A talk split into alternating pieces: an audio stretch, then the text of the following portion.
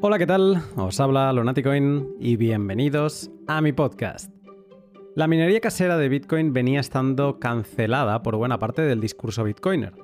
Ya no es rentable, mejor utilizar hostings, mejor comprar Bitcoin. Pero desde que Diverter publicó a finales de 2020 un artículo reivindicativo eh, llamado Mining for the Streets, estamos viviendo una nueva ola de mineros caseros que nos han hecho recordar a todos, a mí también, de qué va esto de Bitcoin. Además, con las tiranías que estamos viendo florecer en gobiernos hasta ahora llamados democráticos, pensar en la minería de Bitcoin como algo que podemos hacer en casa cobra mayor importancia. Para saber si es algo que puedes hacer tú, en tu casa, si todavía es rentable, cómo calcular el gasto eléctrico, el retorno, los sistemas para apaciguar el ruido y el calor, eh, dónde comprar ASICs, qué modelos comprar, instalaciones eléctricas que debes hacer en casa, qué pools, qué firmwares y demás. Hoy me siento con Nick Jacobs para repasarlo absolutamente todo. Pero antes, un momento para mis sponsors.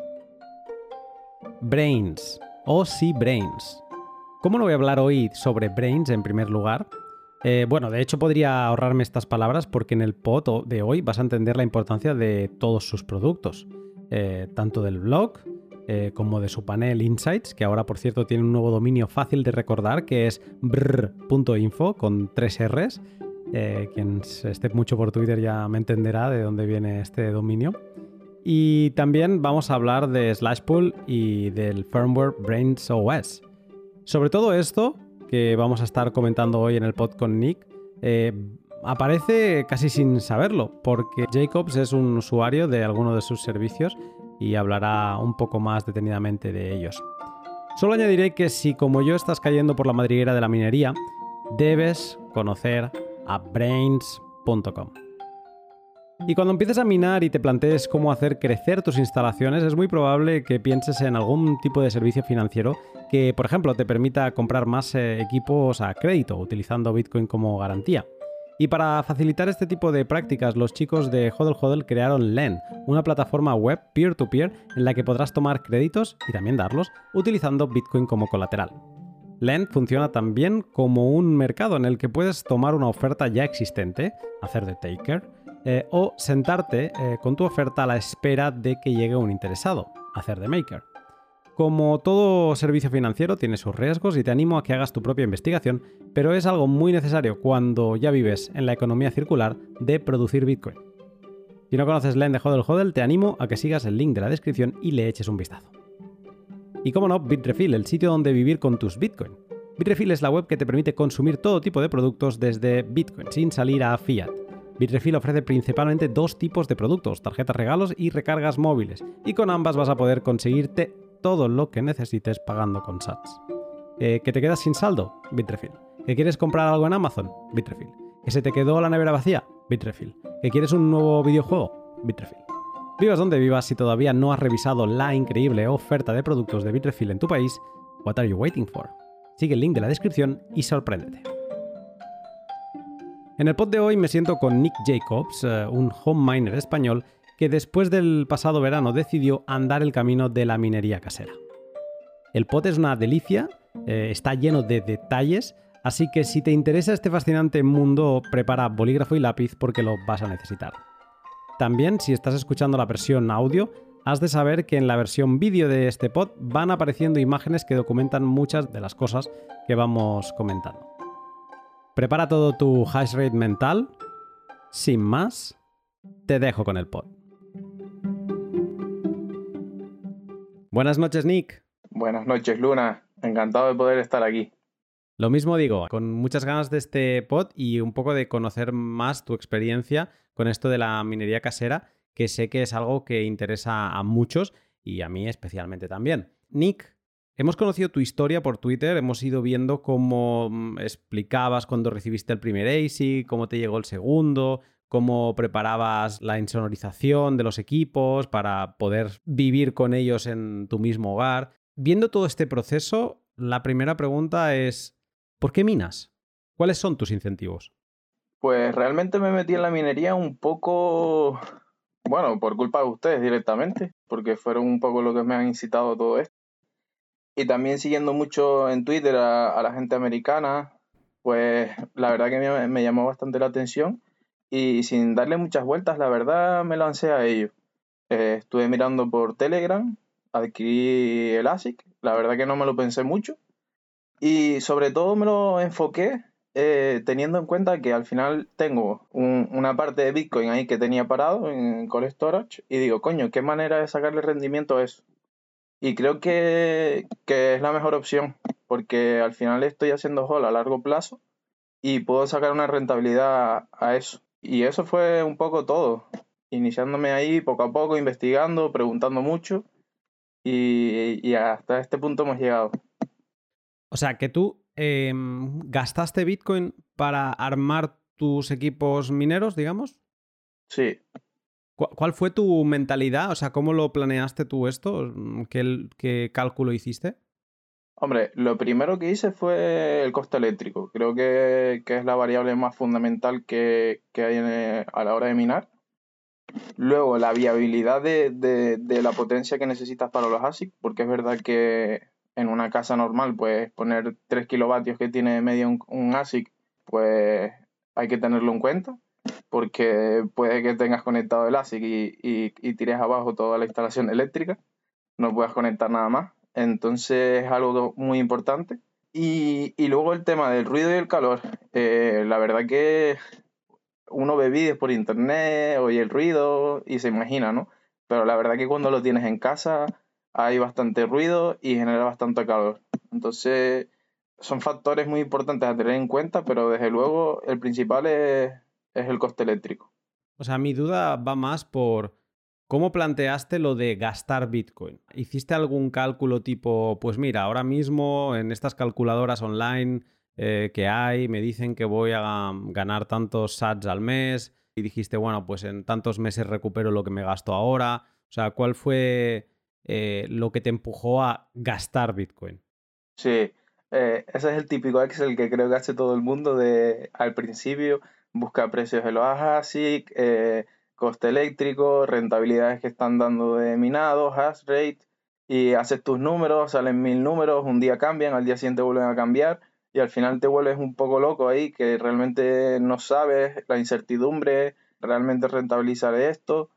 Yo la verdad que no le di muchas vueltas, hice unos números básicos y me animé a ello. Al final es verdad que es bastante dinero, los ASIC son caros, pero ¿por qué no arriesgarse? Esa fue, ha sido siempre un poco la máxima que he tenido en mi vida y, la apliqué aquí directamente. Minar es rentable, es como un negocio eh, ahora mismo, pensándolo desde el lado de home mining, eh, de, de minería en casa. ¿O es más una manera de conseguir SAT sin KIC? No, actualmente en Europa diría que no, no es negocio. Pero la comodidad que te da no tener que estar adquiriendo SAT, sino que diariamente tú prácticamente sin hacer nada eh, te estén entrando SAT en tu wallet directamente, es una comodidad brutal. Yo, por ejemplo, no tengo acceso a cajeros cercanos, en las plataformas hay muchas veces que vas a buscar una oferta y no está, hay precios caros y es un poco complejo, hay que hacerle un seguimiento a eso y estar encima. En cambio, esto te da una facilidad que, es súper cómodo. Y en ese sentido es que te despreocupas completamente. Sabes que diariamente estás recibiendo sats y es comodísimo.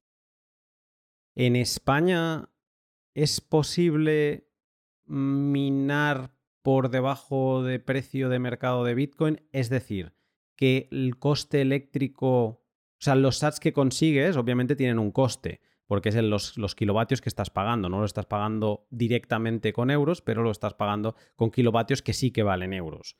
Ahora mismo, ¿consigues sats por debajo de precio mm, de mercado de Bitcoin? O sea, ¿te es más rentable minar que comprar Bitcoin? Sí. O sea, eso es posible, ¿eh? es posible. Lo que pasa es que aquí volvemos al punto del coste eléctrico. Eh, es muy importante, antes de adquirir el ASIC, eh, por lo menos intentar cerrar contratos eh, con tu comercializadora de electricidad de mínimo un año que te garanticen un precio que sepas que te va a ser rentable. Porque con los elevados precios de la luz que hay hoy en día, la verdad que, por ejemplo, en diciembre, en el caso concreto de España, que el precio del mercado regulado llegó a 34 céntimos, en ese punto creo que hubiera sido eh, más rentable comprar Bitcoin directamente que minarlo. El coste eléctrico era superior a, la rentabilidad que te da el ASIC. ¿Has llegado a estar algún mes en negativo? Eh, no, yo no porque eh, fui previsor y, cerré un precio, un precio eléctrico antes de que se diera todo esto. Pero como ejemplo, eh, que hay mucha gente que dice, no, que es imposible minar en, Europa, en España concretamente.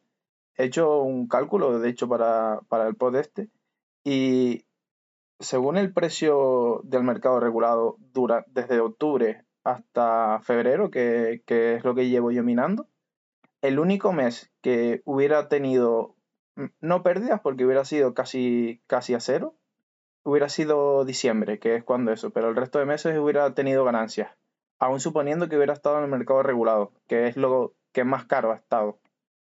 Vamos a hacer una pequeña explicación de qué es esto del mercado regulado y qué, otras opciones eh, hay si no es en el mercado regulado. ¿Cómo lo podríamos explicar así de forma fácil? Vale, eh, actualmente en España, en la gran mayoría de países europeos, está el mercado regulado, que viene regulado pues, por el gobierno, el precio es el precio de, variación de las cotizaciones de la electricidad más un pequeño margen y costo de, de mantenimiento del sistema eléctrico.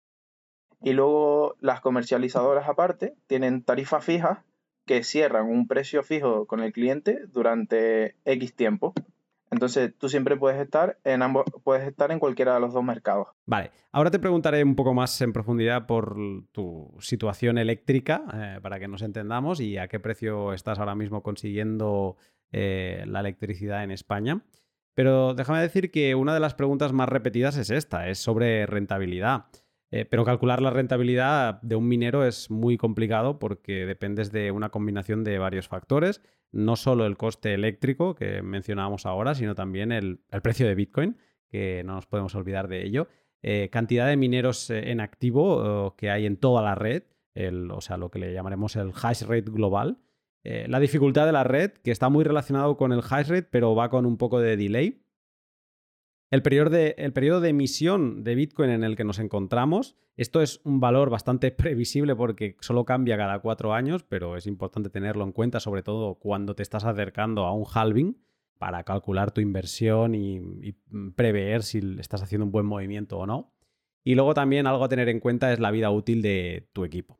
En el pod de hoy vamos a ir tratando todas estas variables, eh, poniéndonos en la piel de alguien que quiere minar en casa y todas las cosas eh, que debemos saber para no morir en el intento.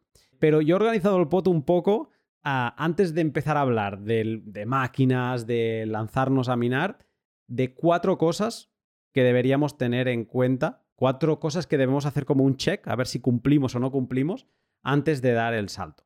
Entonces, empezabas a hablar tú del, coste eléctrico.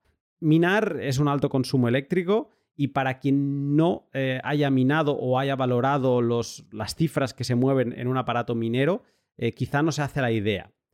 ¿Podrías explicar, no sé, ponerlo de alguna forma en audio que la gente entienda lo, el gran consumo que genera un minero de Bitcoin? Sí, para, hacernos una idea, un minero eh, sería el equivalente a tener un horno eléctrico, el horno que tienes en la cocina, encendido 24 horas durante todos los días, más o menos. El consumo medio de un horno suele ser unos 2, 2,5, 2,5 kilovatios, que queda un poquito por debajo del del ASIC, pero para hacer una idea es bastante aproximado. O sea, es que gasta más un ASIC. Eh, ¿Tú qué modelo tenías? ¿Un S19? ¿Cuál? S1996 3AC. Vale, y este creo que estaba en 3200 o por ahí, ¿no? De consumo, 3200 vatios. 2800. Bueno, es un ¿Ah, poquito más. Sí.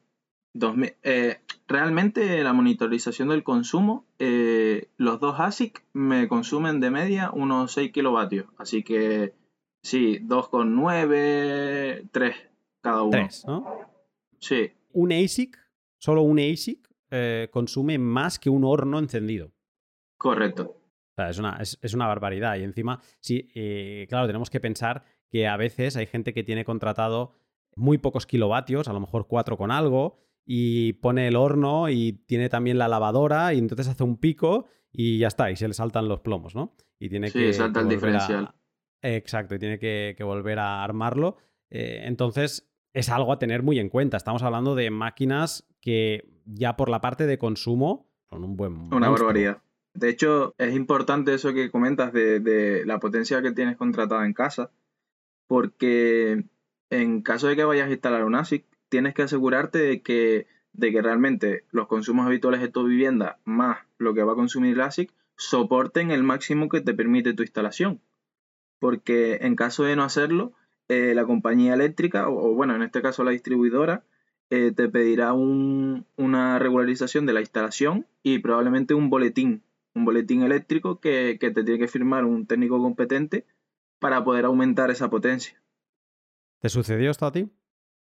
Eh, no, Hablabas antes que uno de los factores importantes antes de saltar a comprar un ASIC era saber nuestro coste eléctrico o incluso llegar a negociar un coste eléctrico. Cuando ya sabemos cuánto pagamos por kilovatio, ¿cuál sería el cálculo que debemos hacer para saber si va a ser rentable minar o no? ¿Tendría, ¿Habría alguna formulita mágica para esto? Eh, hay fórmulas, pero lo ideal en estos casos hay, hay mil calculadoras por internet que, que, que te eh, pones el equipo que vas a comprar, el precio, el precio del kilovatio hora y, y él ya so- con el hash rate actual, la dificultad, el precio del Bitcoin, pues te, te calcula la rentabilidad y, y todo. Y realmente eso, son bastante fiables. Para quien le interesa este tipo de calculadoras, yo obviamente voy a barrer para casa y voy a hablar de uno de mis sponsors, la web de Brains. Eh, de hecho, en su portal de insights.brains.com hacéis un poco de scroll para abajo y salen diferentes equipos con unos símbolos del dólar a la derecha que se ponen en rojo y en verde. Y arriba eh, puedes poner un valor de cuánto estás pagando por el kilovatio. Se pone en dólares, ¿vale? Entonces tú tendrías que convertir si pagas 20 céntimos de euro o de la divisa que sea, pues los tendrías que convertir a dólares y cuando supieras cuántos céntimos equivale, cuántos centavos de dólar equivale, pues lo pones ahí y ya digamos que tendrías un cálculo rápido de cuánto te daría esa máquina cada día. Yo lo que hago es, tengo un cálculo un poco más desglosado, que lo, lo- lo voy a compartir aquí para si a alguien le sirve. Eh, es una fórmula bastante sencilla, ¿vale? Vamos a suponer, por ejemplo, em, el coste eléctrico que yo tenía en España era de 21 céntimos eh, de euro, pero que si lo pasamos a dólares, pues serían unos 24. Entonces, si, si el consumo de un ASIC suele estar en 3, 3,2 kilovatios hora, multiplicas esos 3,2 por tu consumo eléctrico horario, ¿vale? Entonces, pues en este caso serían 24 centavos de dólar por los 3,2 serían 0,76 mm, centavos que pagaría cada hora, ¿vale? Eso lo multiplicamos por 24 horas y nos daría que al día de coste eléctrico serían 18,4 dólares. No es tontería, ¿eh? No Entonces, es tontería. Hay un dato muy interesante en Insights eh, de Brains. Arriba de todo, esto no tenéis que hacer scroll, que te pone el hash price eh, tanto en satoshis como en dólares. Voy a explicar qué narices es esto del hash price. Es un valor que no tiene en cuenta el gasto eléctrico, solamente tiene en cuenta cuántos terahashes tienes. ¿Vale? El terahash, lo, lo hablaremos después, es como la unidad de potencia, ¿no? De, de las máquinas de minar Bitcoin, así hablando vasto y rápido. Sí, la capacidad de cómputo. Exacto. Eh, entonces, si tú tienes una máquina de 100 terahashes, lo, mm, lo que tienes, este valor del hash price este, lo que te da es que si, por ejemplo, eh, lo estaba mirando hoy y en Satoshis ponía que mm, al día es el terahash te está dando unos 450 Satoshis, ¿vale? Y en dólares, el día que yo lo miré estaba a 0,19 centavos de dólar. Entonces, una fórmula interesante que se puede hacer aquí es que tú agarras los 18,43 dólares que pagabas al día de coste eléctrico y lo divides por el beneficio que te da cada terahash, ¿vale? En este caso 0,19. Y el resultado, el resultado que me daba era 97 terahashes mínimo, ¿vale? Este cálculo me gusta bastante porque lo que te viene a decir es, a día de hoy, porque esto mañana puede ser distinto, a día de hoy, Si tú en esta circunstancia de estar pagando 18,43 centavos al día mm, de electricidad, necesitas una máquina superior a 97 terahashes. Entonces, si tú no tienes mucha idea, te puedes ir al mercado y puedes decir, bueno, ¿qué máquinas hay? ¿Cuál es la más potente? Ahora mismo la más potente que puedes comprar son 110 terahashes. O sea que estás muy al filón. Si estabas como yo pagando ese dinero por electricidad, eh, eh, mm, estás al límite de quedarte fuera de mercado. Porque solo tendrías unos 13 terahashes de margen.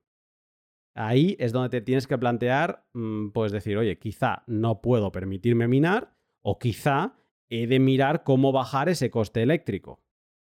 Solo para que quede constancia, en julio se, están empezando a entregar, o hay previsión de que se empiecen a entregar, las nuevas máquinas más potentes, que son los S19 XP, que tendrán 140 terahashes a 3 kilovatios de, a 3 kilovatios hora de consumo. Entonces, digamos que ya tendríamos un colchón de 50 terahashes mm, con este coste que es bastante elevado, como decías, de eléctrico para, incluso para, para España. ¿Qué te parece este cálculo? Yo al principio empecé haciendo mil cálculos para arriba, para abajo, miraba, volví a mirar. Al final intenté simplificarlo porque si no, es que era una locura día a día intentar calcular, cambiaba las array, cambiaba la dificultad e incluso tu precio eléctrico también puede cambiar porque puedes estar haciendo los cálculos en base a 0.24 y justo te toca la renovación del contrato la semana que viene y te lo sumen a 0.26. Entonces, son muchos factores a tener en cuenta, pero, pero a mí me gusta simplificar las cosas. Y al final opté por, por eso, cerrar un, un, un consumo, un coste eléctrico que creo que era razonable durante todo el periodo, dada la situación eléctrica que hay en España. O sea, firmé creo un precio competitivo, no solo este año, sino años anteriores. Y con eso es un poco también eh, tener esperanza, porque nunca sabes qué va a pasar. No sabes si la red va a aumentar muchísimo y tu rentabilidad va a bajar. Es difícil, es difícil de, hacer una, estimación de, realmente de recuperar, cuándo recuperar la inversión. Por eso creo que es importante eh, separar eh, el minero de, oye, voy a minar con, y comprar esos equipos con Bitcoin que ya tengo, o voy a usar euros para comprar un equipo. Si yo estuviera en la situación de tener euros, creo que compraría directamente Bitcoin, tal y como está la situación actualmente del mercado eléctrico, sobre todo en Europa. A lo mejor si, si viviera en un país donde el coste eléctrico fuera mucho más bajo, me lo plantearía al revés. Pero creo que, son cosas a tener en cuenta.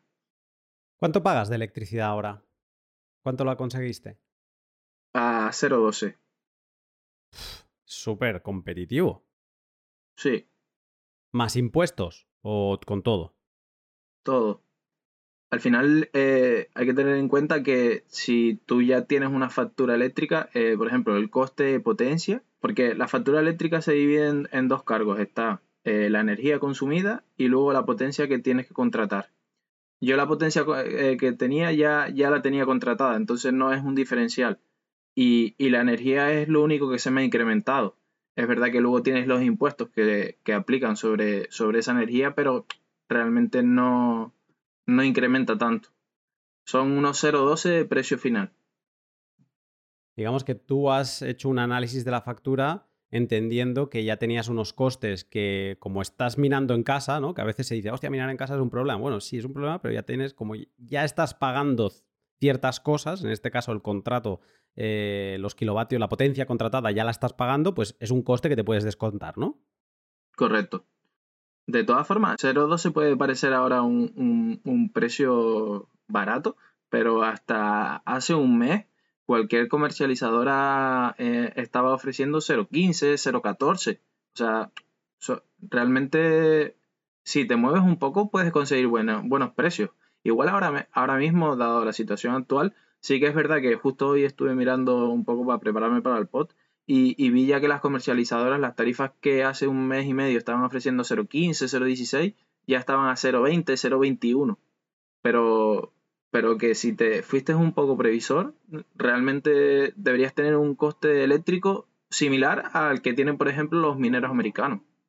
Me ha gustado mucho el consejo que has dado de que antes de moverse y antes de hacer nada, cerrar un acuerdo eléctrico. Porque mira, a malas te vas a beneficiar tú para tu casa. Sin duda. Aunque no vayas a minar, es algo que deberíamos hacer todos, ¿no? Revisar cuánto estamos pagando de la luz, por ejemplo. Yo me di cuenta, yo ya porque me fui, pero yo me di cuenta que estaba pagando en exceso y era algo que podía haber negociado. Entonces, lo primero es fijar un precio económico de la luz. Eh, en tu caso, eh, lo has explicado, yo he visto gráficas que has ido colgando, también lo complementaste con, con energía solar fotovoltaica, ¿no?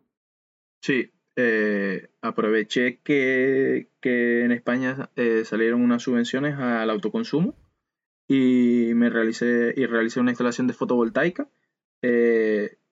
adquirí yo todas las partes por separado y, y hice la instalación que si realizas tú la instalación te puedes llegar a ahorrar unos 2.000, 2.500 euros, que, suele ser el coste de mano de obra. Entonces, al final, entre la instalación que cre eh, entre sí, la instalación de la fotovoltaica, creo que fueron 6 kilovatios instalé.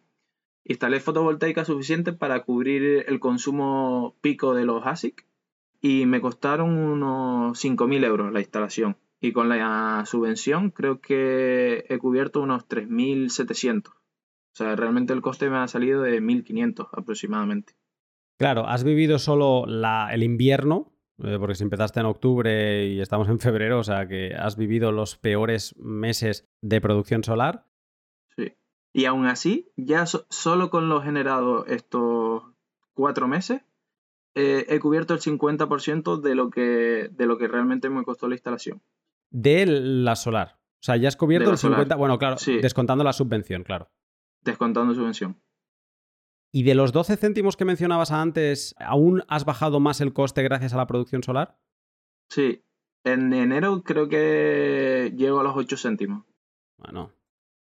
Esto está muy bien. O sea, había abierto la, la gráfica esta que comentaba antes de Insights y había puesto a 13 centavos de dólar aproximadamente. Bueno, podemos poner 14 y sí, me, me salía que mm, a lo mejor estabas a un S19, aquí pone el Pro de 110, eh, pero pone a, unos 11 dólares de profit al día, unos 49.000 sats, ¿no? Y, mm, y bueno, ya está bien, o sea, unos 10 dólares al día, pero claro, si le ponemos, lo voy a bajar a 0,9, eh, bueno, sí, ya empezamos a subir, ya estamos en 14. O sea, es que claro, aquí cada céntimo cuenta mucho. Cambia muchísimo, cambia muchísimo y ahora en teoría viene lo bueno, viene el verano. En teoría viene el verano, lo que pasa es que si tú has cerrado un, precio fijo durante un año, eh, a no ser que hayas eh, cerrado un contrato que no tenga penalizaciones, puede que el coste baje más, el mercado baje más del coste que vas a tener.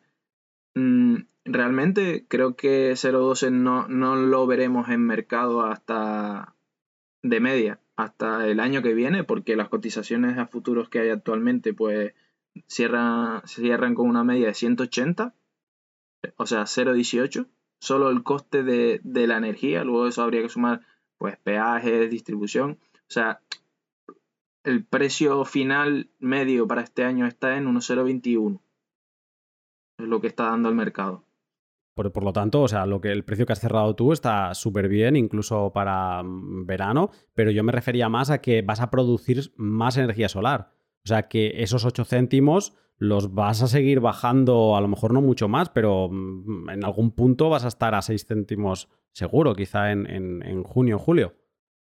Eh, sin duda, yo creo que, porque actualmente, por ejemplo, en febrero me, ya se nota bastante la, mayor irradiación y he pasado de un, un 12-15% que tenía de autoconsumo a un 23%. Y lo que tú dices, ahora los próximos meses pues seguirá subiendo. La verdad que, sí, que junio, eh, la primavera sobre todo, porque es verdad que en verano cuando el calor no, no eh, baja el rendimiento de las placas, pero, pero sí, o sea, los, los peores meses son los que he pasado ahora mismo. Qué bueno. Y si, y si aún así ya has salvado el diciembre, que decías que era el peor mes, pues eh, creo que va a valer mucho la pena seguir tu cuenta de Twitter para ver cómo van esos números. Em, vamos a seguir avanzando. Segundo punto que debes tener en cuenta antes de lanzarte a la minería. lo has medio mencionado antes, el calor que, genera, que generan las máquinas. Eh, obviamente, este consumo eléctrico mm, no se evapora, la energía ni se crea ni se destruye, se transforma y va, tiene que ir a algún lado. Y en este caso va a energía térmica. Quien no haya visto un ASIC, quien no lo haya tenido cerca, mm, describe el calor. ¿Es mucho calor? Es mucho calor. Un secador de pelo. Es un secador de pelo, eh, pero en caudal sería por dos. O sea, el volumen de aire sería el doble de un secador de pelo. Pero la, la sensación térmica sería parecida a la de un secador de pelo.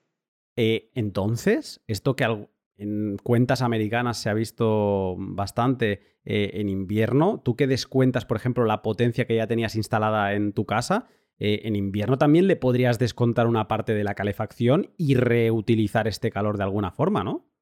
Sin duda. Yo, yo no lo hago porque, porque donde vivo no, no lo necesito, pero es verdad que he visto cuentas americanas de gente que que la salida de, este aire caliente la, reinyecta en su sistema de calefacción y, se están ahorrando también eh, eh, eh, el consumo que tenían para la, para la calefacción. No sé si gasoil o, depende de cada uno, pero habían ahorros también notables, que al final es un, un, valor añadido, ¿no? Pues, que parece una bobería, pero es dinero que te ahorras.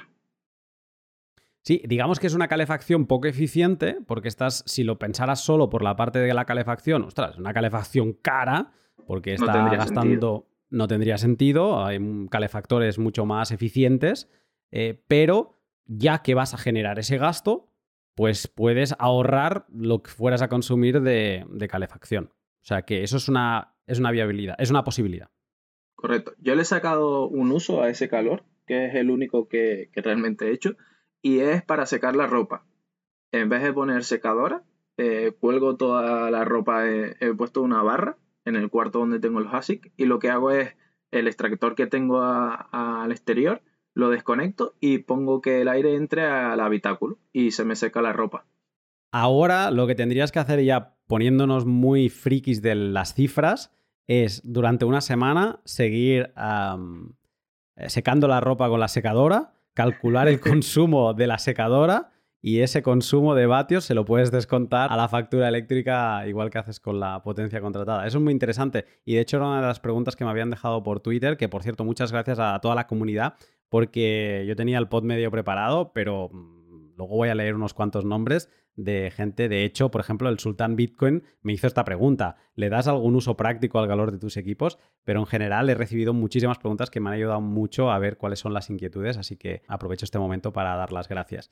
El calor, entonces, para verano, eh, la idea es que todo el calor vaya hacia el exterior.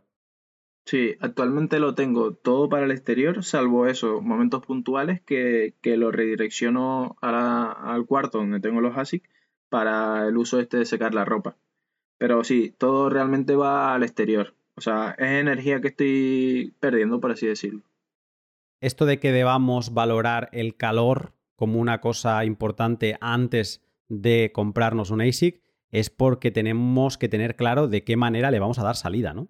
Eh, sí, sobre todo porque eh, al final, depende de dónde pongas el ASIC, tendrás que, que poner una canalización para sacar ese aire y luego al final ese aire sale a una velocidad bastante alta porque los ventiladores son muy potentes. Entonces realmente hace ruido y ahí eso hay que tenerlo en cuenta también. Porque por ejemplo pongo la salida de aire en el balcón de, mi casa y, y al final el ruido ese puede molestar al vecino de abajo. Este es el siguiente punto que quería tratar, que esta refrigeración, mm, o sea, este calor que se genera obliga a que las máquinas estén refrigeradas y esta refrigeración solo hay de dos tipos o por aire, a través de ventiladores, o por inmersión líquida.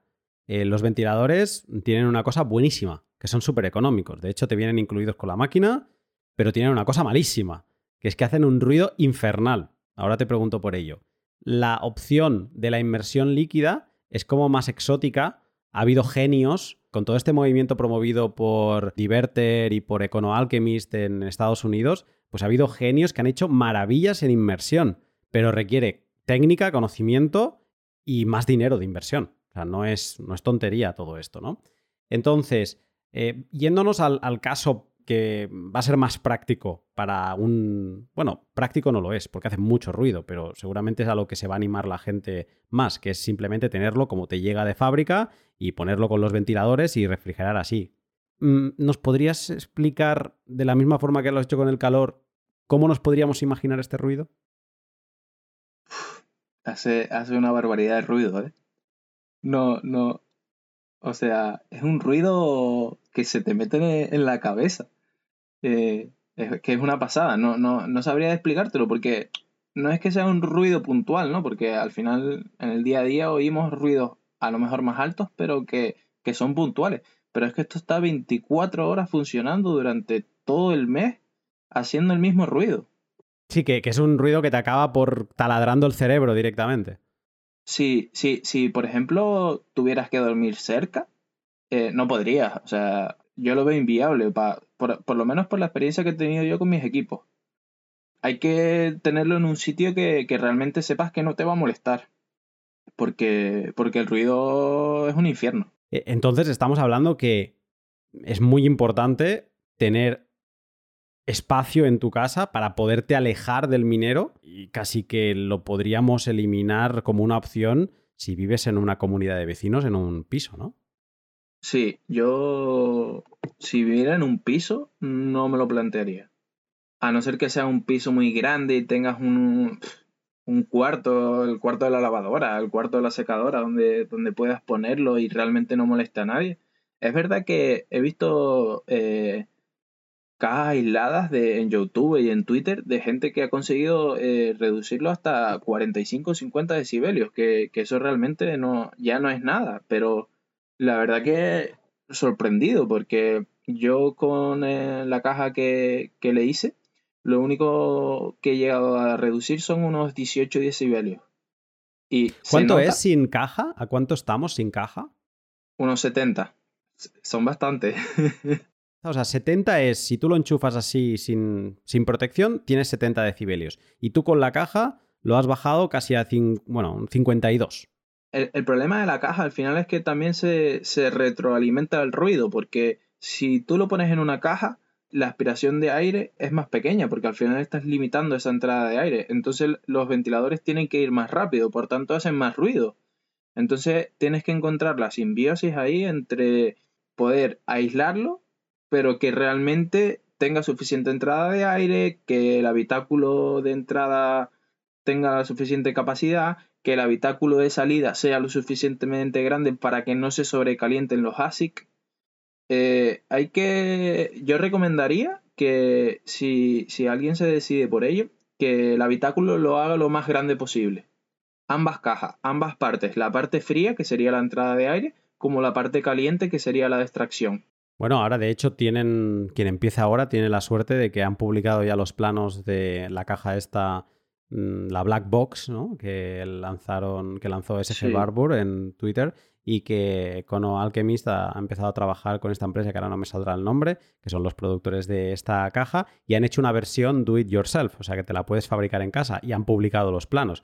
Así que si eres un poco manitas y te apetece el, rock and roll, pues puedes poner a montar esta caja y digamos que no tienes que idearla tú mismo. ¿Tú en tu caso qué hiciste? ¿Encontraste alguna caja de ejemplo o la pensaste tú? Yo la verdad que estuve viendo por internet, por Twitter, eh, viendo los ejemplos que había subido la gente y al final me decidí por ponerla en vertical. La gente la suele poner en horizontal, pero un poco teniendo en cuenta que al final el aire caliente siempre sube, pues digo, tiene más sentido poner la salida hacia arriba para que todo ese aire suba y entonces no haya tanto riesgo de sobrecalentamiento. Y, fue un, poco, un poco así como surgió. Eh, ahora, por ejemplo, si tuviera que volver a hacerla, sí que ampliaría el tamaño, la haría más grande, sobre todo para eso, intentar reducir un poco el ruido a la entrada y a la salida, porque Todavía no ha llegado el verano y sí que me preocupa cuando empiecen a subir las temperaturas del ambiente. Al final, si, si, la temperatura del ambiente eh, sube, el aire que entra por esos ASIC, pues también se verá incrementada la temperatura. Entonces puede, podría llegar a haber algún problema de, calentamiento. ¿Gastaste mucho dinero en, en esta caja? No, la, hice por unos 100 euros. Eh, un poco de madera, aislante acústico que es bastante barato y, poco más. Para quien no se haga una idea de qué tipo de caja estamos hablando, ya haré por añadir algún link en la descripción de, por ejemplo, estas que he comentado de, las black box, eh, para que veáis mm, de qué se trata. Es, es, interesante cómo canalizan el aire estas cajas, es así como el diseño es bastante simple, eh, pero es, interesante verlas y el famoso vídeo inicial de cuando enseñaron que era esto de un black box, ostras, sorprendía mucho porque es que se veía el vídeo de una persona que iba al jardín eh, y de golpe no se escuchaba nada, se acercaba una caja negra, se empezaba a escuchar algo, pero nada exagerado. Y de golpe abría la caja y ahí ya, ¡pum!, aparecía el ASIC y con todo su sonido. Interesante también de estas cajas que están pensadas para estar a la intemperie. O sea, que si vives en una casa, eh, puedes mm, tirar una toma de corriente a la calle y, que le llegue el internet eh, y ya está. Y puedes estar minando habiendo, empujado todo este ruido y este calor al, exterior. Hombre, el vídeo ese creo que me parece un poco de marketing también, porque al final tú serías capaz de poner un equipo de 10 mil dólares por fuera de tu casa. Yo creo que no. Claro, y depende. Si vives en una finca donde las barreras de, desde la calle hasta tu casa, pues mm, digamos que estás como alejado y, que estás seguro, porque al final también dejamos muchas cosas, cuando tienes una casa dejas muchas cosas en, tu jardín. Entonces sí que es verdad que una, si tienes un ASIC de 10 mil dólares eh, puesto fuera, bueno, depende, supongo que sería algo mm, a valorar. Eh, yo en, mi fábrica tenía máquinas caras también que estaban en el exterior, pero bueno, hay rejas, hay mecanismos de protección para, digamos, ponérselo difícil si se lo quiere llevar. Eh, es una masa más, o sea, igual que la caja eh, es una inversión, pues puede ser que si estás mm, obligado por tema de ruido, porque es insufrible, porque aunque sea sufrible, pero lo quieres tener lo más lejos posible, pues no, no lo veo descabellado del todo. No, no, no, está claro. Eh, son opciones que se plantean y, si no tienes otra alternativa, está claro que esa es la mejor sin duda, porque al final pues no tienes molestias en casa. Esto, todo el movimiento este que ha habido, que además hay un grupo en Telegram que es el, ¿cómo se llama? Algo de Wizards, ¿no? El Mining Wizards, como los magos de la minería, ¿no? En este grupo hay genios, o sea, se han visto unos manitas, es el nuevo mm, bricolaje del siglo XXI, pues es eh, todo lo relacionado con un ASIC miner en casa. Y se han visto mm, virguerías. Y lo que te das cuenta ahí es que cada caso es un mundo y que eh, en función de las necesidades cada uno se, ingenia una solución. De las más interesantes desde el punto de vista de, aprender son las de inmersión en refrigeración líquida, en, en aceite dieléctrico, pero que como decía al principio, ostras, requieren más conocimiento y, más inversión. ¿Qué te parece esta solución para enfriar un ASIC? Eh, silencio 100%, o sea, bueno, un poquito de ruido de las cuatro bombas que están moviendo el aceite, pero obviamente no hacen nada de ruido, pero, pero claro, requieren mucho más trabajo. ¿Qué te parecen? Eh, me parece, para una casa me parece la mejor opción. Lo que pasa que lo que comentas, o sea, hay que... Realmente no creo que sea algo muy complejo tampoco, porque al final es un depósito, tienes que hacer fluir un, aceite, hacerlo, luego enfriar ese, ese, aceite para que vuelva a entrar a, otra vez a refrigerar el equipo. Pero es verdad que el aceite dieléctrico es caro, tienes que comprar bombas, tuberías, eh, depósitos, tener cuidado con las fugas, lleva una complejidad asociada que, que es mucho mayor. Y también el coste. O sea, yo he estado mirándolo, la verdad. De hecho, he hablado con Frank, que si, hay expertos en Estados Unidos, pues él, sería el experto que hay en España. Es un máquina el tío. Y, y preguntándole un poco sobre cómo lo ha hecho él y demás, pero, pero es verdad que no es algo que, que me corra prisa porque dado que no tengo problemas ni con el calor ni con el ruido, tampoco lo veo como una necesidad ahora mismo.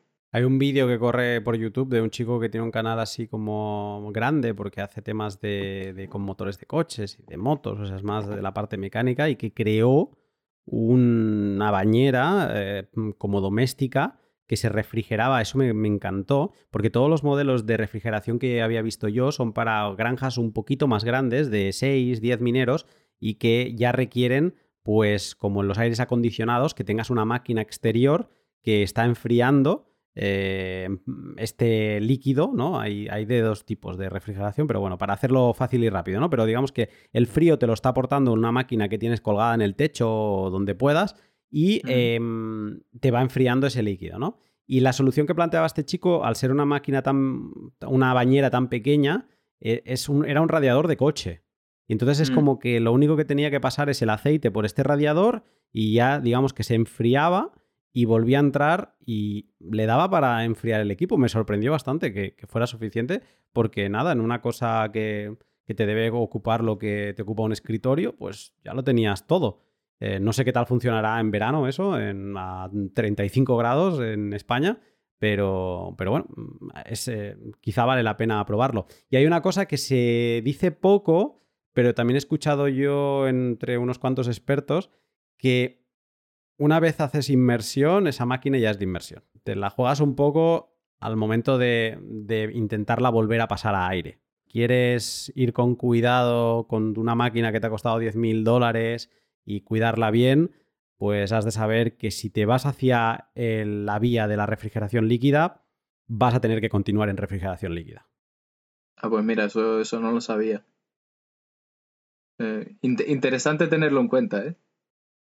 Muy interesante. Y además es muy curioso porque cuando te acostumbras a ver estas máquinas con los ventiladores empujando, una de las cosas que se hace es quitarle los ventiladores, ¿no? Entonces parece que están como medio desnudas. Y vi, y esto me pareció muy sorprendente, que hay gente que le deja uno de los, porque los ventiladores están a dos lados, ¿no? Pues le deja uno de los lados para, para que haya circulación dentro del aceite, ¿no? Pero en general es muy raro ver un componente eléctrico dentro de un líquido pero ya con ventiladores también, ostras, me parecía todo bastante surrealista. No sé, eh, quizá vale la pena un día hacer el experimento y, apoyarse de alguna manera con algún sponsor que busque y que le, venda la moto para hacer algún experimento con un S9 o algo así que por si la lías mucho y ver a ver qué tal sale, a ver qué tal es esto de, meter un, un ASIC en líquido y poderlo documentar. Sería interesante no, no me la jugaría si no fuera con un S9.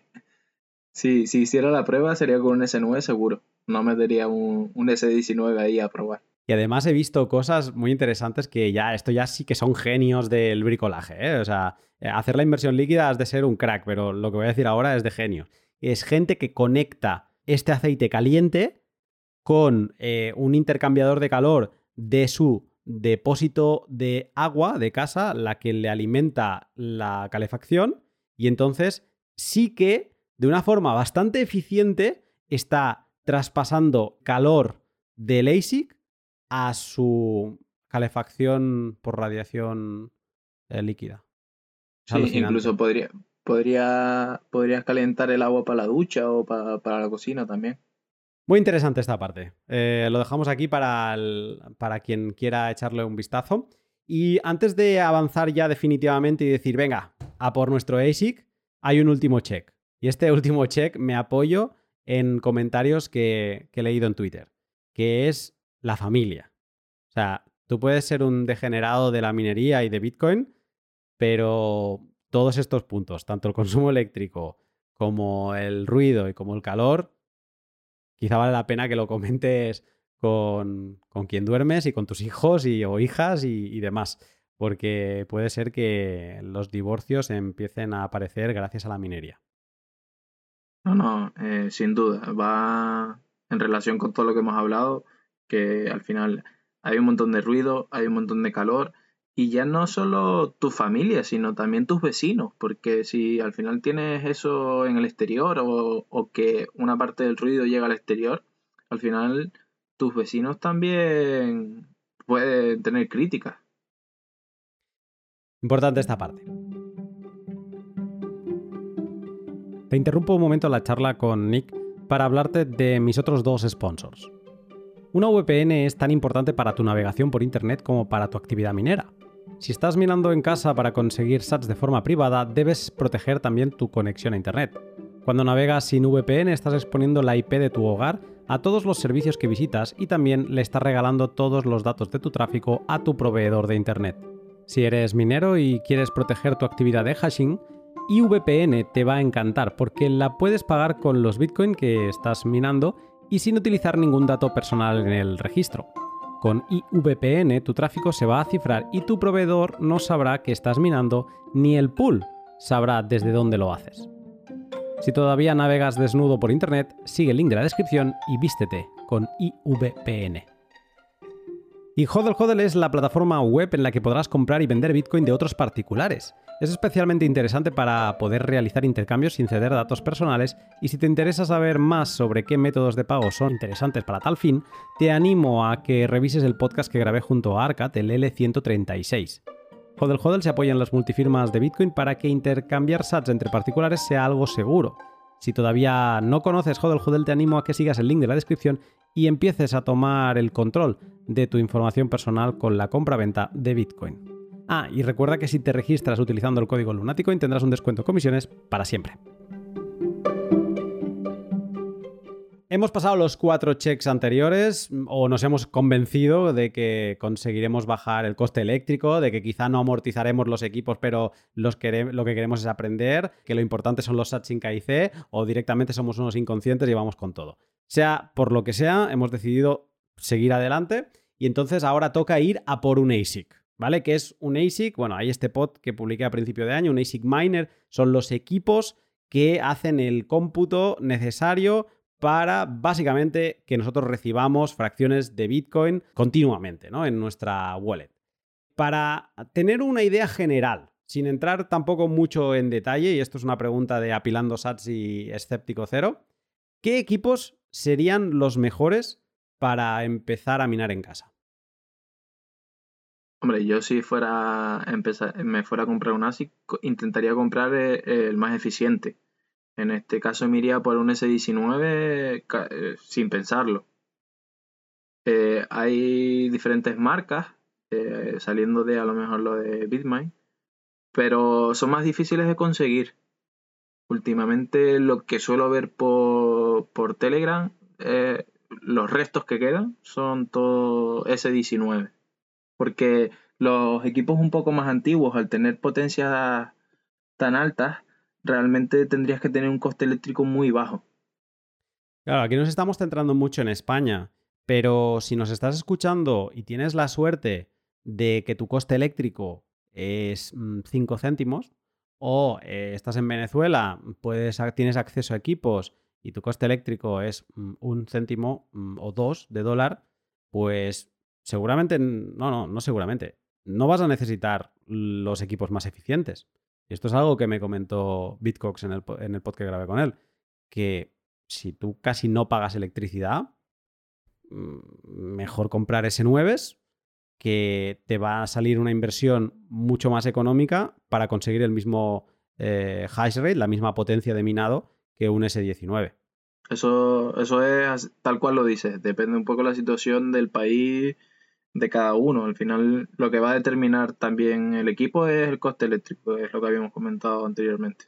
Sí, en el cálculo que yo he puesto antes, a mí me parece interesante porque tú tienes que ir holgado con la máquina que compres.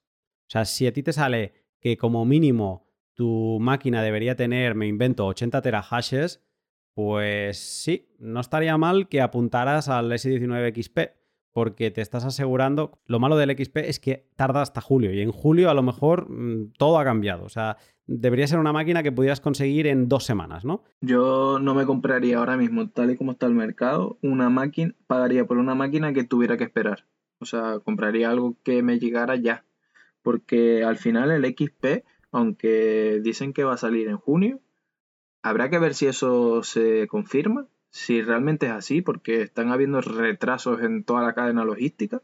Y luego, realmente a los que compramos equipos sueltos, una, dos, tres, cuatro, cinco unidades, vamos a poder acceder a ese XP tan rápido. Mira, de hecho voy a hacer un cálculo eh, en base a lo, que, a lo que tú pagas. Y es, si ahora mismo me voy a Insights y reviso cuánto está el hash price, eh, está a 18 centavos de dólar. Mira, ha bajado con respecto al otro día. Y te hemos quedado que tú, estabas pagando a 13,5, ¿no? La conversión, sin contar la, parte solar. ¿vale? Vamos a Exacto, vamos a pensar que no está ahí. Entonces, eh, si un ASIC consume unos 3,2, eh, hemos dicho, eh, kilovatios la hora, pues 3,2 por, por 13,5 del coste del kilovatio son 43 centavos a la hora por 24 horas. Estamos en 10,36 dólares al día. Yo lo que hago ahora es con este consumo eléctrico lo divido por el hash price, que es eh, los 18 centavos que, mencionaba. Me da que el punto de equilibrio ahora mismo con tu coste eléctrico sería 57 terahashes. Toda la máquina que tú tengas con ese consumo que hemos hablado de 3,2 kilovatios eh, por encima de 56, de 57 terahashes, estarías en positivo. Que sí, que en 58 estarías en 0,2 eh, dólares al día de beneficios. Sería una miseria. Pero bueno, estarías recibiendo sats. Estarías como comprando sats a precio de Bitcoin, eh, pero con electricidad. Y sin moverte de casa. Sin moverte de casa, sin KIC, sin que nadie te haga preguntas, directamente a tu wallet, sin tener que un exchange te pueda congelar los fondos, directamente desde la, Coinbase Transaction a tu wallet. Entonces, pero por eso me gusta este cálculo y yo aquí diría, ostras, si los tuyos son de 96 terahashes, tienes un pequeño margen, tienes un, casi unos 40, sí, unos 40 terahashes de margen, mm, pero si tuvieras los de 110, oye, pues sí, estamos en, eh, estaríamos en unos 50, 60 terahashes de margen, que estaría muy bien. Entonces yo diría a la gente que mm, en base a los cálculos eléctricos que hemos hecho antes, que en este punto mm, valorasen qué distancia tienen del equipo que quieren comprar al equipo mínimo que les obliga su coste eléctrico. Si tu coste eléctrico es un centavo, pues obviamente vas a tener una distancia enorme y vas a poder ir bajando a equipos más económicos. Los precios caen en picado cuando eres menos exigente en eficiencia. Eh, puedes tener una máquina de que también te consuma 3,2 kilovatios, pero que solo te genere 60 terahashes. En el caso de Nick, pues mm, le cubriría, pero no ganaría nada. No le saldrían los sats más económicos que el precio de Bitcoin, pero mm. cubriría. Pero a lo mejor, si, si tu, coste eléctrico te pone el mínimo en 10 terahashes, pues vas sobrado con una máquina de esas. Y a lo mejor te sale por 4.000 mm, dólares, o sea, menos de la mitad que un S19. Así que por ahí van los tiros, toca un poco de investigación, pero si estamos en el caso de España, el S19 seguramente sea el, camino al que ir. Y déjame decirlo, porque los nombres son un poco raros. En la competencia, que son muy buenas máquinas también, los Watts Miner, el equipo top es el M30S Plus, Plus, Plus. Creo que son tres, símbolos de suma, o dos al menos. Eh, pero es el M30S. Es confuso porque hay el M31S, el M32 también. No, el bueno es el 30. ¿vale? El 31 y el 32 van dando cada vez menos terahashes. El que da los 112 terahashes es el M30S Plus Lo que pasa el lunes que según tengo entendido es súper difícil de conseguir. Hay una escasez de ese modelo brutal. lo desconozco, pero sí que he visto últimamente en, en, grupos de estos de Telegram que ahora vamos a hablar, sí que he visto algo de oferta y de hecho por debajo de precio de los, eh, de los S19. Es como que los S19 se pagan incluso más caros. Eh, un poquito, ¿eh? tampoco mucho más. Pero es como que la gente, los grandes mineros priorizan Bitmain. Eh, y aunque hay, bueno, hay grandes mineros que, que, gastan de todos, ¿no? Pero da como esa sensación, que el S19 sigue siendo el más demandado. Sí, y está un poco caro todavía. Es que este mercado se ha vuelto loco. O sea, S19 yo creo que se podían llevar, eh, los podías haber comprado antes de todo el boom por 4.000 mm, dólares. E incluso 3.000 y pico. Pero claro, empezó a explotar todo, la crisis, el COVID, la pandemia, la escasez, la demanda loca, el China Ban, y hemos llegado a 11.000 dólares y ahora ha bajado un poco. Ya volvemos, puedes conseguir S19 por debajo de los 10.000 pero ha habido momentos que era imposible. Pero para que te hagas una idea, cuando Bitcoin estaba a 65.000, creo que el S96 lo llegué a ver a 10.800. Y ahora el otro día mirando, creo que estaba a 9.800. O sea, el precio de Bitcoin ha caído casi a la mitad y, solo ha bajado 1.000 dólares. Queda la sensación que no se va a mover mucho de ahí, ¿eh? no, no creo que baje más. De ahí no va a bajar.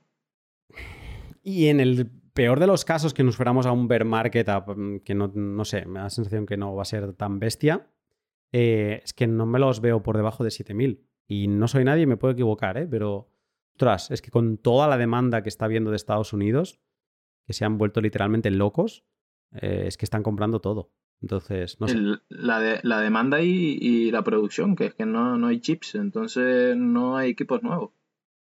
Vamos con la pregunta del millón, la pregunta más repetida. He recibido un montón de mensajes privados eh, en relación a esto. Eh, también en el tweet que hice antes de grabar, lo mismo, muchas preguntas sobre dónde comprar un ASIC. Es la pregunta.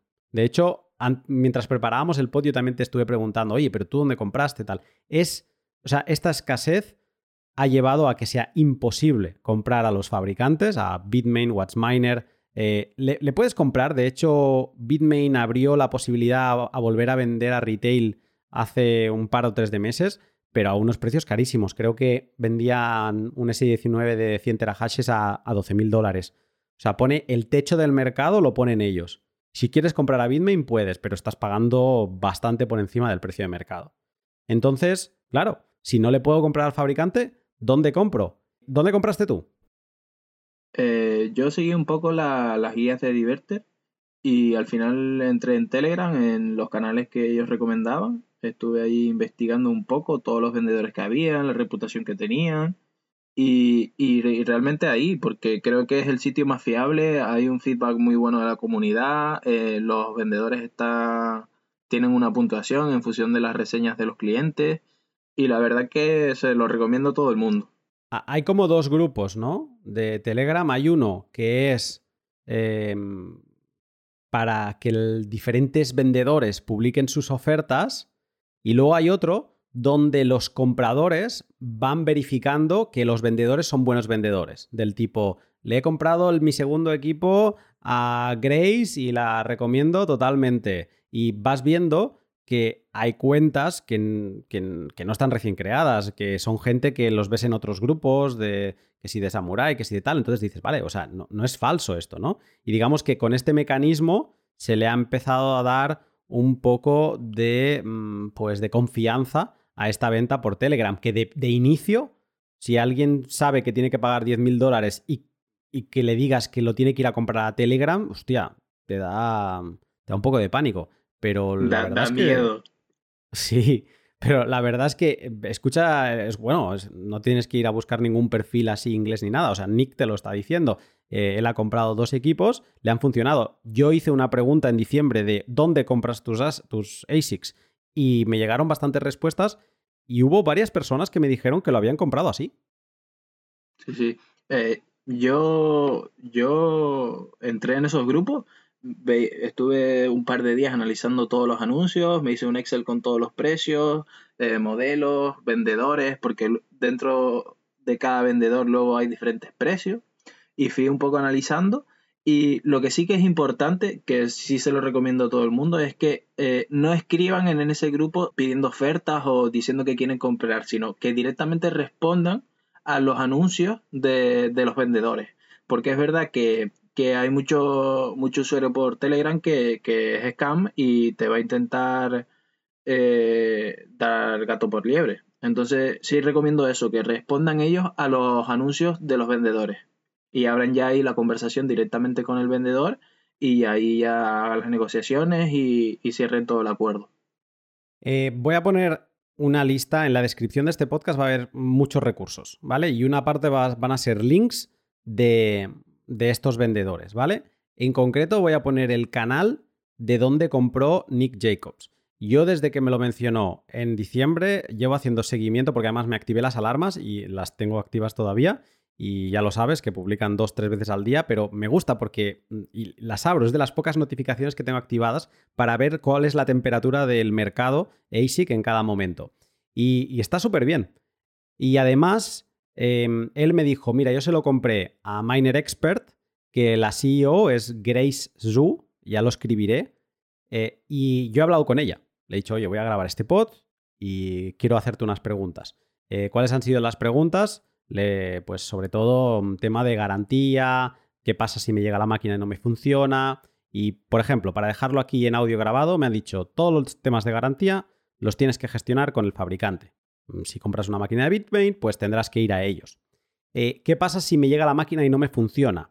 dan o sea, tienes tres días desde la recepción para quejarte a Miner Expert. Entonces sí que Miner Expert se hace responsable de cambiarte la máquina, de darte una solución, ¿vale? Eh, ¿Qué más?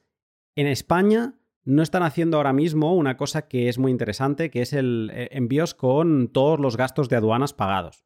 ¿Vale? No lo están haciendo. Sí que tienen otros países como Estados Unidos, Canadá, eh, Reino Unido, Malasia o Dubái, pueden enviar de esta forma que te llegue la máquina y no te tengas que preocupar de nada, porque todos los impuestos se han ocupado ellos de gestionarlos.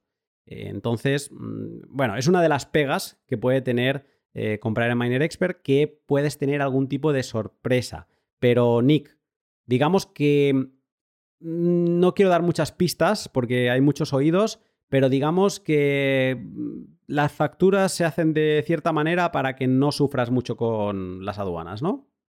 Correcto. Eh, al final lo que comentas es que ellos se hacen cargo de todos los impuestos. Es algo que usan realmente los vendedores chinos y, realmente ellos lo que hacen es envían a algún puerto europeo y de ahí hacen el reparto por camiones. Lo mismo en Estados Unidos. Entonces realmente solo tributan en el puerto y como son contenedores de mercancías enormes, pues lo tributan con otros números, digamos. Exacto. Entonces, digamos que, bueno, que se facilita las cifras. Eh, ¿Qué pagaste tú de aduanas, te acuerdas?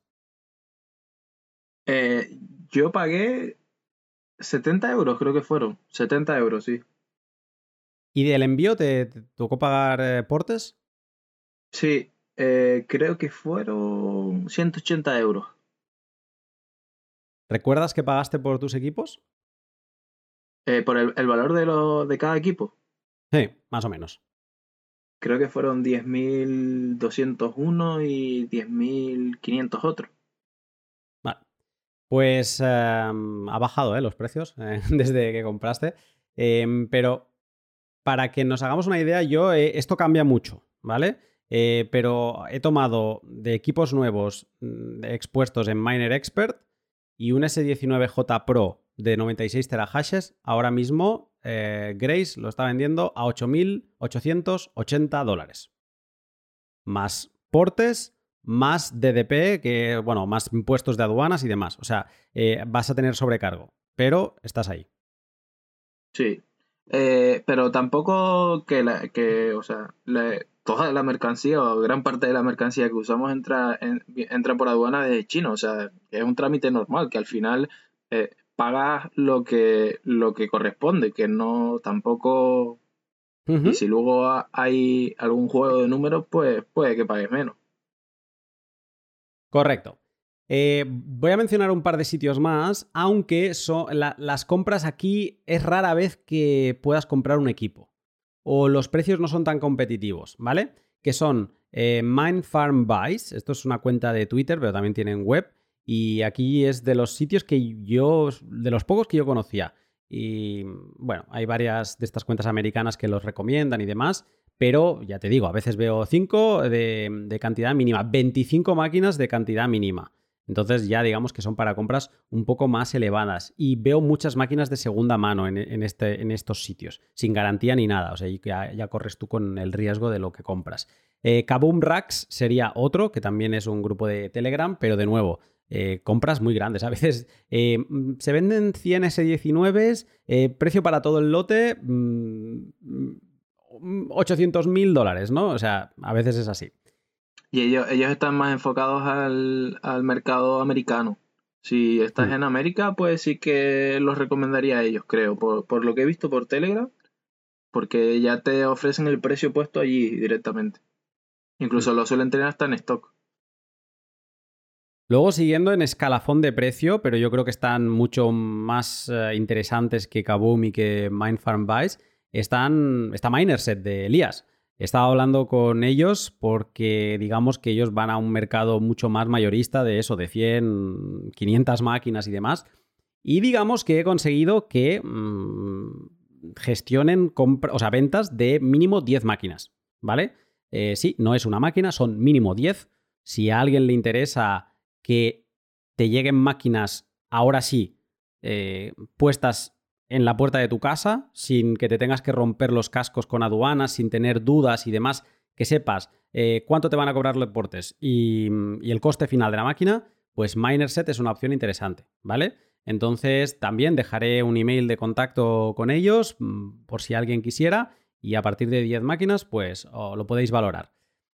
Luego hay un canal, una grata sorpresa que me ha gustado mucho conocerlo, que es Jorge Crypto que alguien también cuando hice estas preguntas me lo mencionó y lo estuve buscando por YouTube, es una cuenta que tiene unos 40.000 seguidores y mm, es un chico, eh, no recuerdo de qué país es, eh, es de Sudamérica, no sé si es de Colombia, eh, bueno, quizá me estoy equivocando, pero está viviendo en China, ¿no? Y entonces tiene acceso como a, diferentes ASICs y él te los muestra en su canal de YouTube, te explica, pues, oh, mira, este es así, te enseña las interfaces de, de cómo cambiar de pool, de cómo funcionan y demás. Está muy bien. Toca también diferentes eh, ASICs de, de otras shitcoins también, para quien le pueda interesar, pero es bastante Bitcoin, ¿no? Y, está muy bien, me gusta cómo son sus vídeos, además a veces mezcla vídeos de, otras cosas y es bastante interesante, te enseña cómo es un centro comercial en China y dices, ah, pues mira, me, apetece también salir un poco de Bitcoin. Y desde hace un año montó una tienda, eh, aprovechando la pandemia y demás, de venta de ASICs. Eh, le va bastante bien, he hablado con él y tiene unos precios un poco más elevados, porque por ejemplo este mismo modelo eh, estamos hablando de 9.700 dólares. Pero bueno, si quieres un trato en español, poder comprar una máquina, alguien que te responda, pues Jorge seguramente es una gran opción. Y no lo he dicho antes, pero Minerset está a un precio muy parecido al de, al de Grace, ¿vale? Está en 9.000 dólares. Eh, pero ya os digo, con estas facilidades que Grace no da en tema de impuestos. También decir que todos estos precios cambian mucho, ¿vale? O sea, e, este, estos valores la semana que viene seguramente ya no sean los mismos, ¿vale? Así que imaginaos de aquí un año, bueno, esto puede ser un cachondeo. Eh, luego hay otro que me ha dicho un usuario que es en la web de ASIC Miner Value, que es una de esas webs donde acabas cayendo tarde o temprano, que te salen todos los ASIC que hay, cuánto te ganarías si tuvieras esta máquina o esta otra, pues cuando entras dentro de una máquina, debajo te salen varios vendedores. Y él compró, este chico en concreto, compró en, uno, un vendedor que está en Italia, que se llaman Casa Miners. Entonces él pensó, dijo, ah, pues mira, como están en Italia, pues seguramente pagaré, em, no pagaré aduanas, pagaré un sobrecoste, pero no pagaré aduanas y mira, me quedo más tranquilo, ¿no? Que estén aquí cerca. Bueno, pues por ejemplo, he hecho la conversión a dólares para seguir mm, con, para compararlo en igualdad y un S19J Pro de 96 terahash está en 9.892 dólares, o sea, ya nos acercamos a los 9.900. Y em, este chico en concreto me comentó que aunque se esperaba que no iba a pagar aduanas, le tocó pagar 50 euros de aduanas, que no es mucho, pero bueno, mm, digamos que no se lo esperaba, ¿no? Y luego también, eh, esto yo le encuentro bastante más riesgo, no sé por qué, pero me da esa sensación, eh, alguien me dijo que compró su S19 en Alibaba. Eh, y además le dijo, ostra, pues dime qué vendedor, que lo voy a buscar, que así lo pongo. Y lo buscó, me dijo el nombre y dice, pero es que ya no existe. Y a él le llegó bien, ¿eh? Y, además lo compró en enero de 2021, o sea, súper bien, porque lo compró en un muy buen momento. Pero bueno, yo lo digo para que quede constancia que hay gente que ha comprado en Alibaba y le ha llegado un minero, pero mm, cuidado. Hay gente muy valiente, Luna. Sí, sí, bueno, al final no te queda otra. ¿eh? Llega lo que tú has dicho al principio, o sea, hay momentos que te toca decidir y y sí, si no tienes, si no sabes de qué otra manera, pues sí, hay gente que dice, venga, va, pues me la juego y a ver qué pasa, ¿no? Pero claro, aquí estamos hablando de máquinas de eso, 8.000, 9.000 dólares. Ojo, ¿eh? que ya esto ya duele. Sí. En tema de garantías es algo que te preocupaba a ti, ¿no? Mm, tienes un año, ¿no? En estos equipos. Bueno, realmente yo fue lo primero que le pregunté a Grace y y como tampoco le di más importancia, pues al final creo que ni llegamos a concretar ni nada. al final me dijo, es tanto, le dije, pues envíamelo, te hago el pago, se lo hice y, cuatro días después o cinco días después tenía la psique en casa. ¿eh? Fue un poco así. La verdad que, que, fue muy rápido, increíble. O sea, ya te digo, en menos de una semana había realizado el pago y tenía la psique en mi casa. Cuando déjame decir que el pago lo hiciste con Bitcoin, no tuviste que pasar ni a, ninguna otra, ni stablecoin ni nada, ¿no? No, Bitcoin directamente. Muy bien. Eh, que a veces he explicado eso de que tú puedes conectar eh, un tipo de préstamo en, en LEN, por ejemplo, ¿no? También sponsor del programa, y conseguir Bitcoin con tus Bitcoin, ¿no? Y sí que es un préstamo, lo tienes que devolver, ¿eh? Ojo, y te estás corriendo un riesgo, que a lo mejor palmas más pasta por comprar un minero, pero digamos que tú puedes aprovecharte de alguna mm, ingeniería mental financiera que tú crees de, em, de pedir Bitcoin para comprar un ASIC y con lo que te genera este ASIC, pues ir devolviendo el crédito.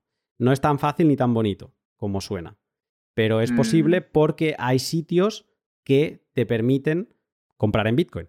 Eh, Miner Expert es uno, Miner Set es otro. Jorge Crypto ahora no recuerdo si te permite pagar con Bitcoin. Pero supongo Yo me imagino que, casi todo el mundo aceptará Bitcoin. Entonces no tienes la fricción de tener que pasar a fiat para poder comprar una de estas máquinas, ¿vale? Que quede, mm. que quede esto dicho. ¿Qué vida útil esperas sacarle al minero? Esta es una pregunta de Erbuitre77. Pues realmente no lo sé. Mm, creo que, creo que nadie lo sabe y depende un poco también de las condiciones, el uso que le des, la intensidad, cuántas veces lo limpies. Como referencia ahí siguen los S9, ¿no? Que todavía están dando guerra. Yo como, como anécdota puedo decir que después de cuatro meses desmonté completamente uno de mis ASIC y es que estaba nuevo por dentro. O sea, todos los componentes estaban perfectos en cuatro meses no vi ningún tipo de deterioro, no, no vi piezas sueltas, no vi nada. Estaba nuevo. ¿Mucho polvo? Un poco de polvo. No, realmente pensé, pensé que iba a haber mucho más porque por fuera sí que, sí que se veía bastante, pero realmente dentro no, no. Era más la parte exterior que la interior. Y eso que más o menos, siguiendo un poco las guías de, de los americanos, sobre todo, que es lo que he ido leyendo, suelen hacer una limpieza cada, cada cuatro meses, tres, cuatro meses, un poco depende de dónde lo tengas y la suciedad que haya en el ambiente. Pero la verdad que lo desmonté completamente y, eso, apenas había suciedad. Eh, mira, una pregunta de Aníbal Crypto me, me, dijo que si le hacías algún tipo de mantenimiento a tus equipos. Esta, cuando abriste el equipo, ¿fue por, por un mantenimiento o fue por algún mal funcionamiento o por qué? Eh, fue por un mal funcionamiento de, la instalación que se, me quemó un cable del circuito y, pensé que, había algún problema con el equipo, que había polvo por el exterior. digo, bueno, voy a desmontarlo, lo limpio todo y a, ver si es que hay algún sobrecalentamiento o algo. Y, realmente el mantenimiento es, eh, ni siquiera lo tendrías que desmontar, sino le das con un soplador de hojas o con aire a presión y le quita la suciedad ya con eso más que suficiente. Si quieres desmontarlo, a lo mejor y demás, pero es que es tan sencillo los mecanismos que hay dentro. Al final son tres, tres, tres elementos que son los componentes que generan el cómputo, la fuente de alimentación y, y, el procesador, por así decirlo. Que es que es muy sencillo. Realmente lo miras y dices, ¿cómo puede costar esto 10 mil dólares? ¿no? Ahora que ya tienes ASICs de primera mano eh, y que tienes dos, de hecho, funcionando. ¿Te animarías con algún ASIC de segunda mano? Como se ven muchos en, España, es la plataforma conocida para compras de segunda mano es Wallapop, pero bueno, hay en, todos los países que mantienen una diferente. Eh, ¿Te animarías a comprar un equipo de segunda mano? ¿Qué opinas de esto? Eh, lo compraría si, si pudiera verlo en funcionamiento primero, porque al final, si la capacidad de cómputo está bien, que es lo importante, pues si falla un ventilador, pues compras un recambio y la fuente de alimentación, pues si te falla, pues las he visto por 150, 200 euros, depende del modelo, ¿no? Que tampoco, al final lo, la clave ahí está en la capacidad, eh, que la capacidad de cómputo esté correcta, que funcione bien y demás. Que no haya elementos sueltos o... Pero realmente, si, si tienes un poco de idea electrónica, creo que incluso podías arreglarlo tú mismo sin ningún problema. No, no creo que sea algo muy difícil. Vale, digamos que ahora hemos disipado las dudas mm, más grandes en relación a dónde comprar y un poco mm, cómo gestionar estos equipos que ya te han llegado en, tu casa y estás, bueno, el amor que tienes por tus ASICs es una sensación que es difícil de explicar cuando lo sacas de la caja y es como que además pesan, son máquinas que pesan y, es como que ves los 10.000 dólares que te ha costado, los ves ahí, ¿no? Los ves y además son muy bonitos y, les vamos, que solo los pondrías en una vitrina y no porque los tienes que hacer funcionar, ¿no? Pero vale, ok, te ha llegado esto, este símbolo de adoración. La instalación eléctrica. Si estamos hablando, por ejemplo, de una máquina, eh, tú antes decías que le tienes que echar un vistazo mm, a ver cómo está, a ver si te va a aguantar esa carga. En tu caso concreto, ¿Tuviste que hacer algún cambio? ¿O ¿Tuviste que tirar alguna toma nueva? ¿El cable que alimenta los ASICs lo montaste porque ibas a tener ASICs o, no? Sí, eh, de hecho, eh, a cada ASIC le saqué un circuito propio para tenerlo separado y eso directamente lo conecté al cuadro eléctrico con sus protecciones para, en caso de que fallara uno, pues que el otro siguiera funcionando. Al final estamos hablando de que son 3 kilovatios, 3 kilovatios de potencia eh, consumiendo 24 horas y, al final esos cables se calientan. Entonces tienes que seccionar eh, los cables eh, bien, poner, o sea, no ir corto, porque ya te digo que hace poco uno de los cables que había puesto, un trozo, se quemó. Imagínate, y estamos hablando de un cable que tenía una sección normal para, una potencia de ese estilo. Entonces sí, eh, recomiendo a todo el mundo que lo haga, que, que ponga un circuito solo para, para la, el ASIC.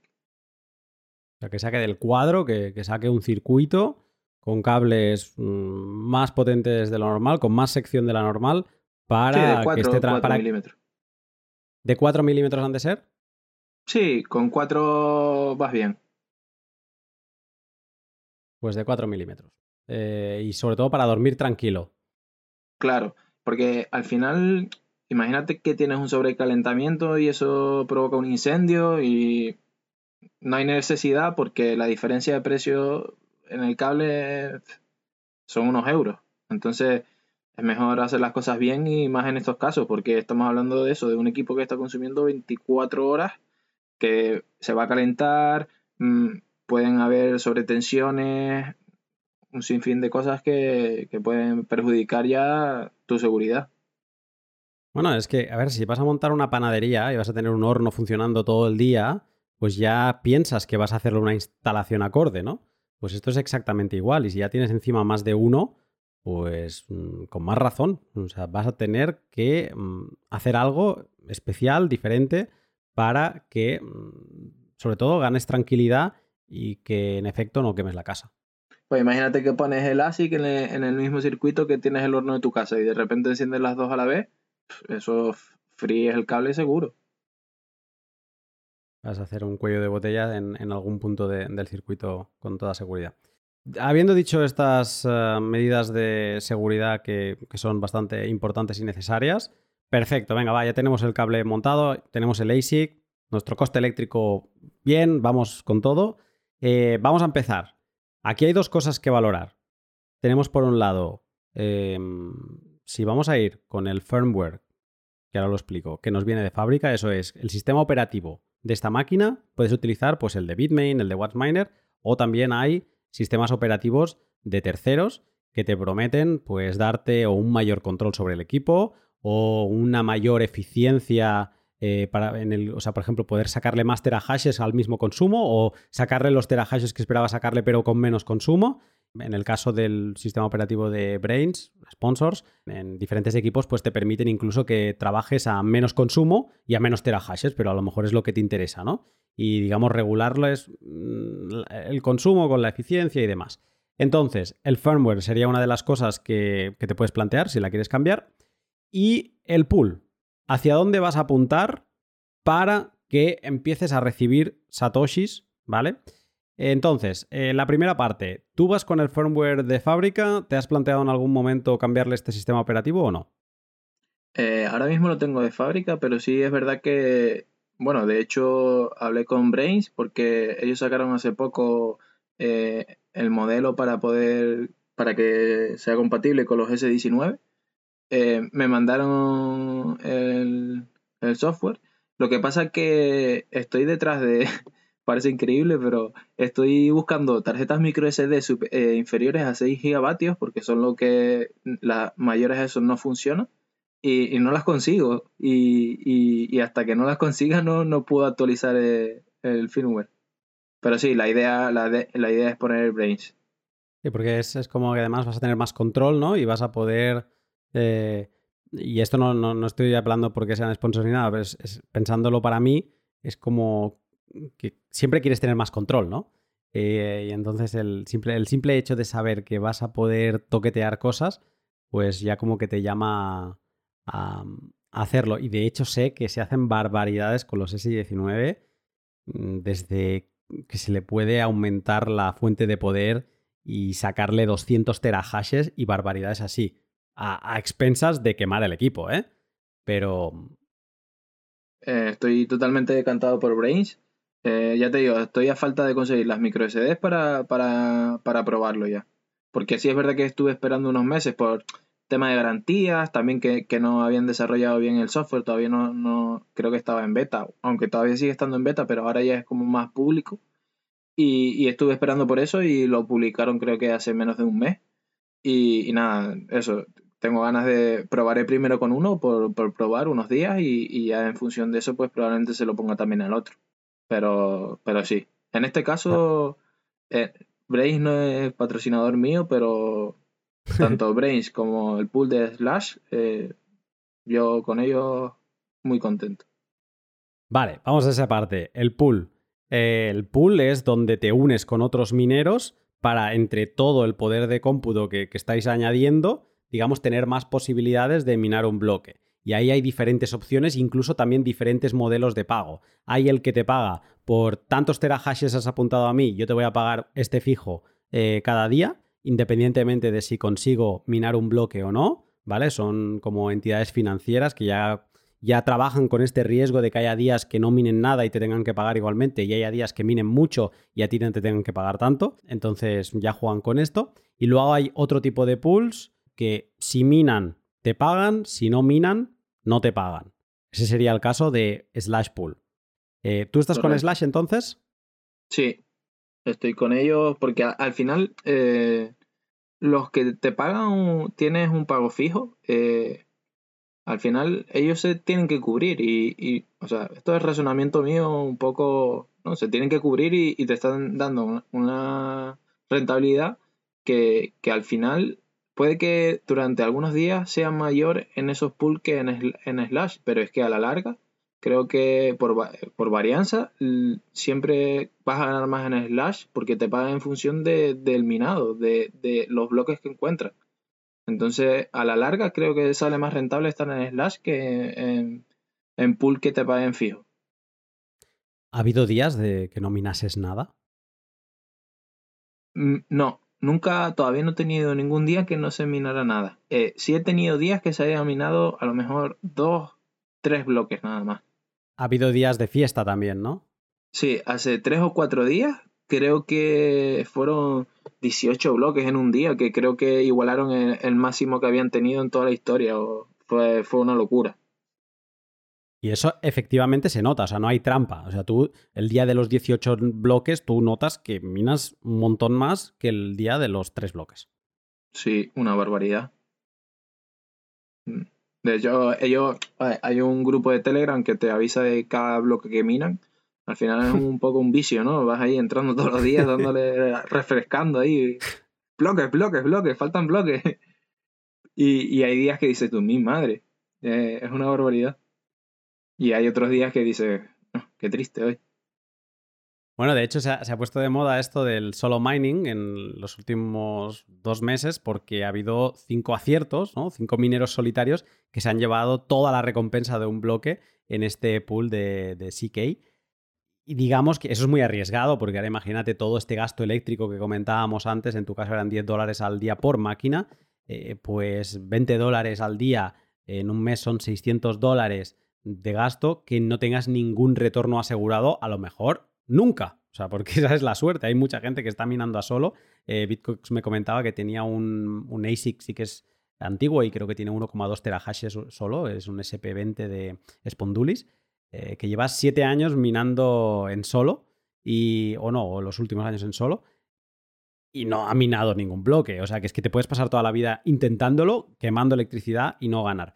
Pero mm, escuchándote, me da la sensación que minar en Slash Pool no es minar en solo, obviamente, pero es lo que más se le acerca a esa sensación, ¿no? te conecta muchísimo más con, con lo que es Bitcoin, con, con, conseguir bloques, con minar bloques, estás como más conectado a, la temperatura del hash rate. Sin duda. Y además, eh, es lo bonito también, ¿no? Porque al final te hace como. Eh, eh, te enamora, ¿no? Esa sensación de atractivo. La verdad que me, al principio dije, venga, pues voy a probar en diferentes pools y demás. Y empecé en Slash y es que ni siquiera he probado en otros, la verdad. Estoy súper mm. contento ahí.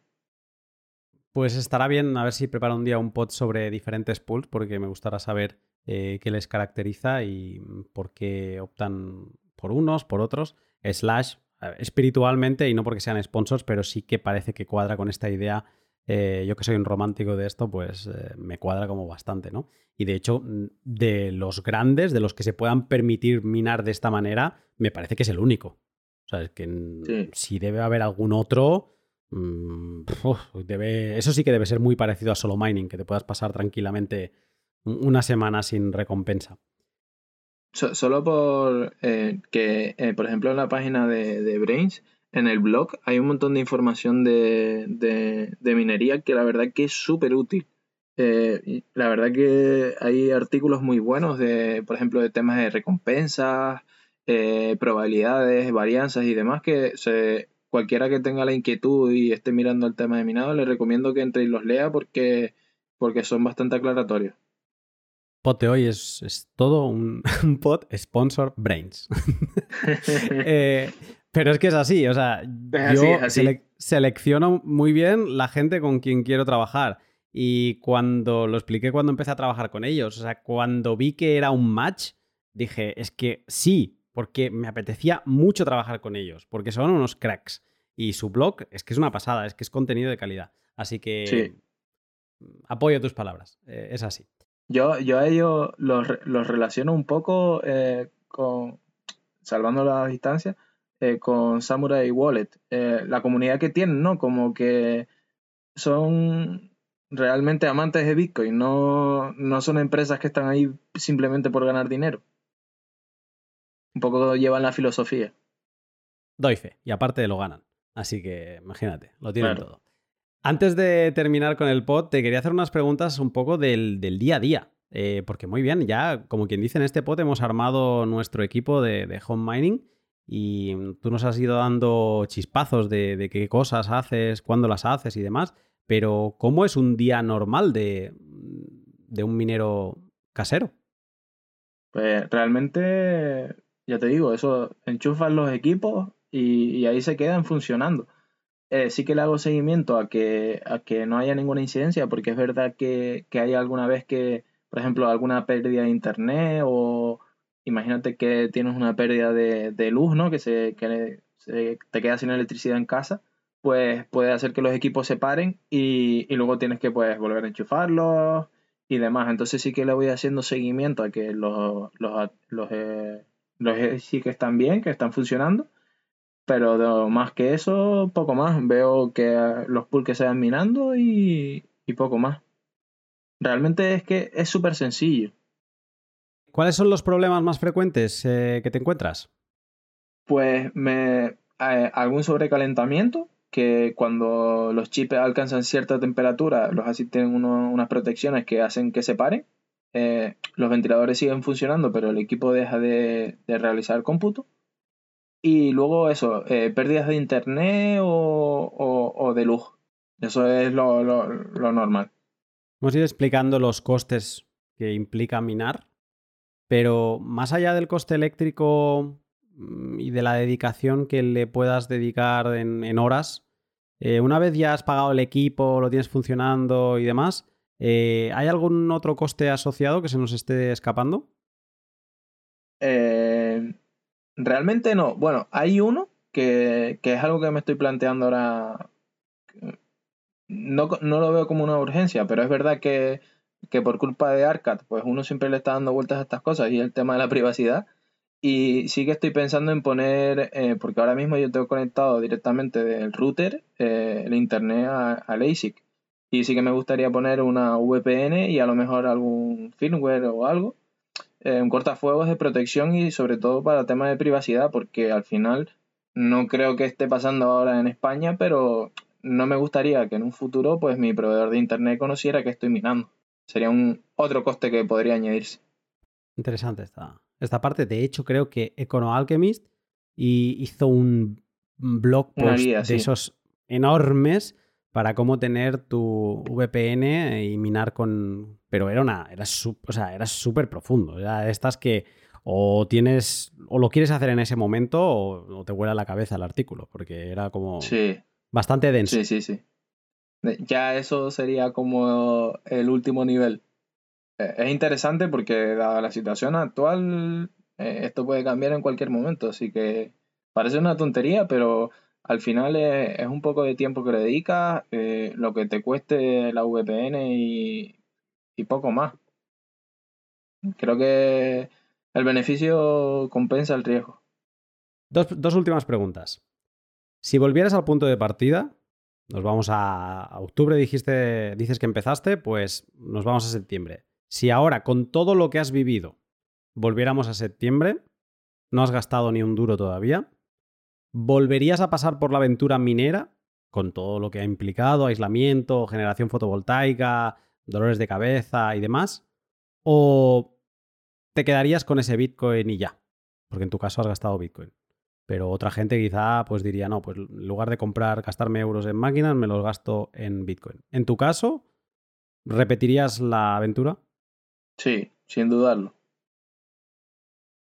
Porque ya no solo el beneficio que puedas tener, sino al final esto también te acerca a Bitcoin y el conocimiento adquirido con todo este proceso, ya sea, parece una bobería, pero instalación fotovoltaica, eléctrica, eh, aislamiento, eh, o sea, la curva de aprendizaje es brutal. Y es verdad que luego hay una inversión asociada que, que, que habría que ver si justifica solo eso, pero que no solo lo justifica porque realmente estoy sacando una rentabilidad.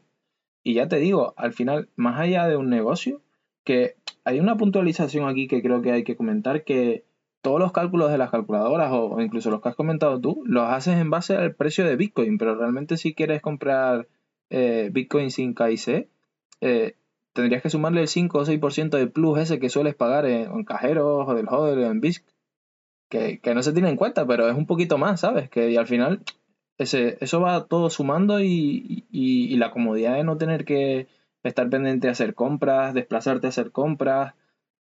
Hay mucho valor añadido a, esto de la minería en casa. Aunque también tiene sus cosas malas que, que son lo que hemos comentado. ¿Te, ¿Te, has planteado que no vayas a recuperar los bitcoin que gastaste para comprar las máquinas?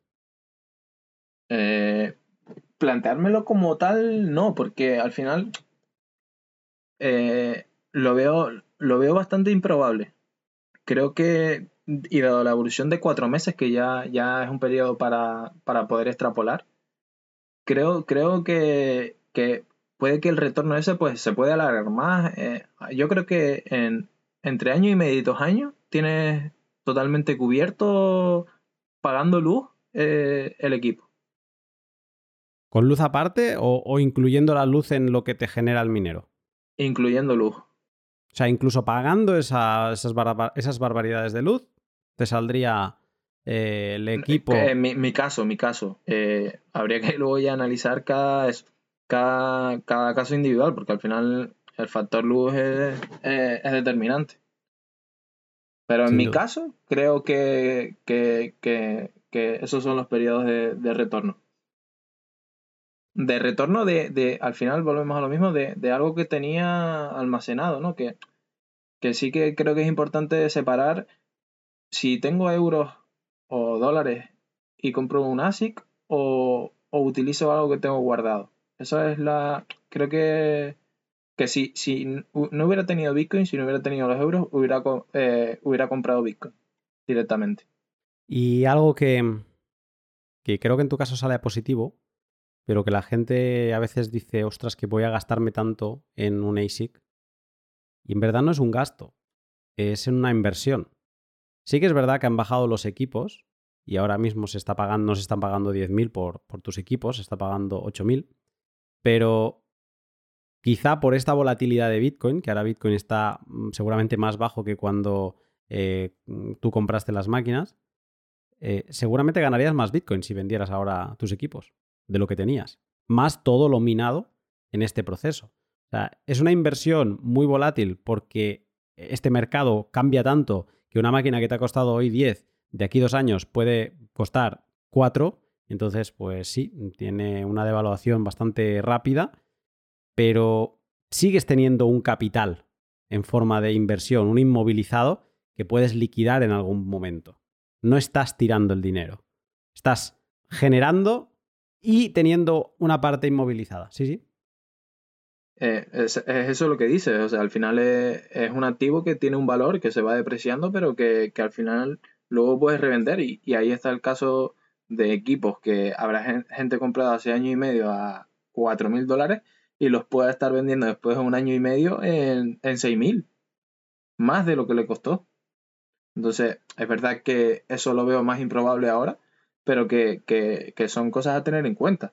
Y a pesar de que, por ejemplo, ahora haya bajado en dólares el valor del equipo, sí, también ha bajado el precio de Bitcoin y realmente eh, el precio que yo pagué en Bitcoin ahora y hace cuatro meses es el mismo, porque al final los vendedores van sacando esos precios en función de tanto del hash, del hash rate como, como el precio de Bitcoin y la relación siempre intentan que sea la misma. Entonces realmente en términos de Bitcoin me hubiera costado lo mismo antes que ahora y, y realmente esa evaluación en dólares pues yo no la veo del capital ese que tenía guardado, ¿sabes? Totalmente. Y antes de terminar, ahora mientras hablaba he hecho unos cálculos para contestar la pregunta que más me hacen. Eh, ¿Pero es rentable todavía minar en España Bitcoin? Pero va, deja esto de Bitcoin que en España no es rentable. Bueno, aceptando que hay una inversión que tienes que recuperar del equipo y sí que es verdad que eso se te puede complicar. Em, pero si nos fijamos en el día a día, ¿vale? Yo he calculado con los números que me ha dicho Nick, de su caso particular, que con lo solar no he querido ir muy abajo, pero le he puesto que un promedio anual de unos 10 centavos de, dólar el kilovatio con todo lo solar que le vaya a ir entrando. Y me ha salido que él está eh, generando unos 12 dólares al día por máquina, ¿vale? Unos 44.000 sats aproximadamente. Entonces, eh, yo lo que he hecho es, he mirado cuánto vale Bitcoin hoy. Está a 40.000 casi dólares justos, ¿no? Entonces, si tú comprases 12 dólares en, mercado, eh, que si fuera sin KIC, pues ya sería más caro, pero bueno, vamos a imaginar que pudiéramos comprar sin KIC en Kraken, ¿no?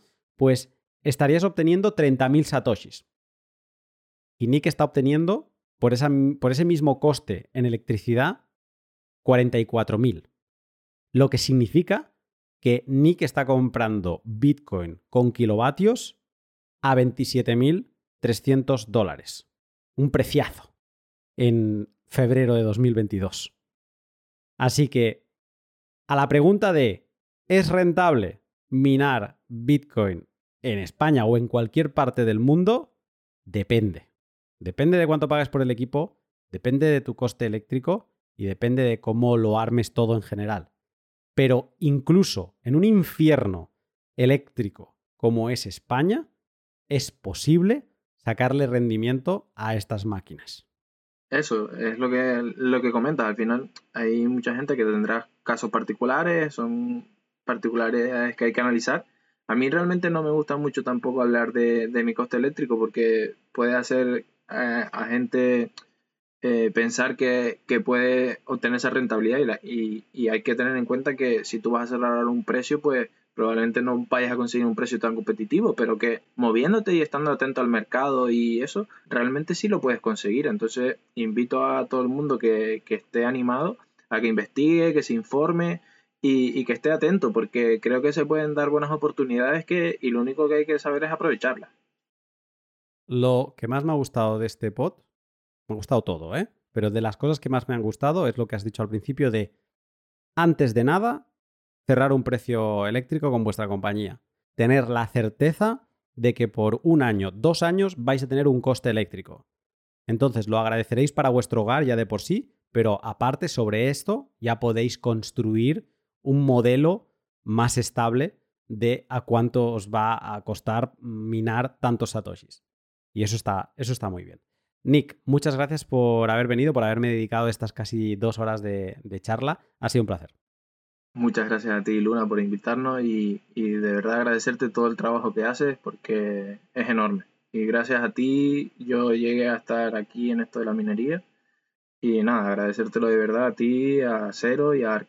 Pues gracias a ti que nos sigas, eh, bueno, gracias a ti que nos ilumines en esta madriguera que es fascinante y que eres un pionero en, habla hispana. Y nada, espero con ganas. Voy a poner, obviamente, como siempre, tu, tu, cuenta de Twitter para que te puedan seguir. Y yo personalmente te sigo con ganas para seguir analizando estos números que vas publicando y todos, eh, todas tus vivencias en, primera persona en una minería casera.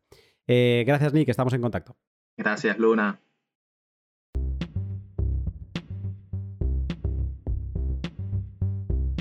Y hasta aquí el podcast con Nick. Eh, desde ya le quiero mandar un agradecimiento a Nick por todo lo que ha volcado en este podcast.